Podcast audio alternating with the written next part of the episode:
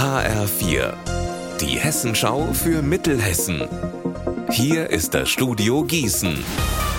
Mit Alina Schaller, guten Tag. Heute Abend startet in Dillenburg das Open-Air-Kino am Schlossberg und Dabei feiert auch ein Kurzfilm der Lebenshilfe seine Premiere auf der großen Leinwand. Die Lebenshilfe hat nämlich auf humorvolle Weise eine Schlacht um das Dillenburger Schloss aus dem Jahr 1760 verfilmt. Infos gibt es jetzt von meinem Kollegen Marc Klug für Sie. Diese Schlacht haben vor einigen Wochen rund 170 Menschen in ihrer Freizeit nachgestellt. Ein historisches Festival als ideales Filmset. Das hat die Lebenshilfe genutzt. Menschen mit Behinderung spielen dabei die Hauptrollen.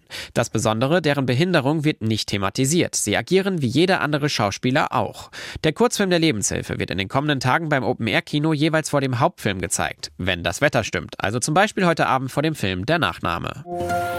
Würden die Macher des weltberühmten und düsteren Mittelalter-Klosterkrimis Der Name der Rose wieder eine Filmkulisse suchen? Wären sie zwischen Büdingen und Ortenberg in der Wetterau. Ha, genau richtig.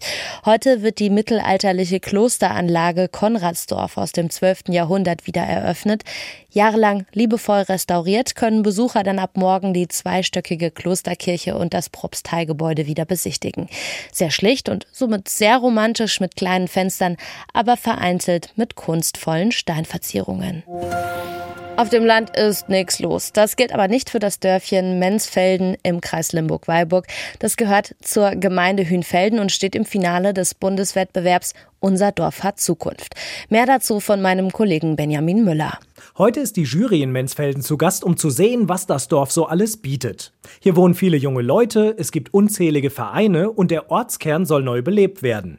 Außerdem hat Mensfelden einen starken Zusammenhalt, es gibt eine Kletterhalle in einer alten Scheune und das Naturschutz- und Naherholungsgebiet den Mensfelder Kopf mit einem super Blick über das Limburger Becken. Aus Hessen steht übrigens auch noch Weyers bei Fulda im Finale. Wer gewinnt, entscheidet sich am 30. Juni. Unser Wetter in Mittelhessen. Heute wechseln sich Sonne und Wolken ab. Dazu haben wir in Ockstadt 30 und in Kleberg 27 Grad. Am Abend und in der Nacht bleibt der Himmel bedeckt. So geht es dann auch morgen weiter und da kommt dann noch ordentlich Wind dazu. Ihr Wetter und alles, was bei Ihnen passiert, zuverlässig in der Hessenschau für Ihre Region und auf hessenschau.de.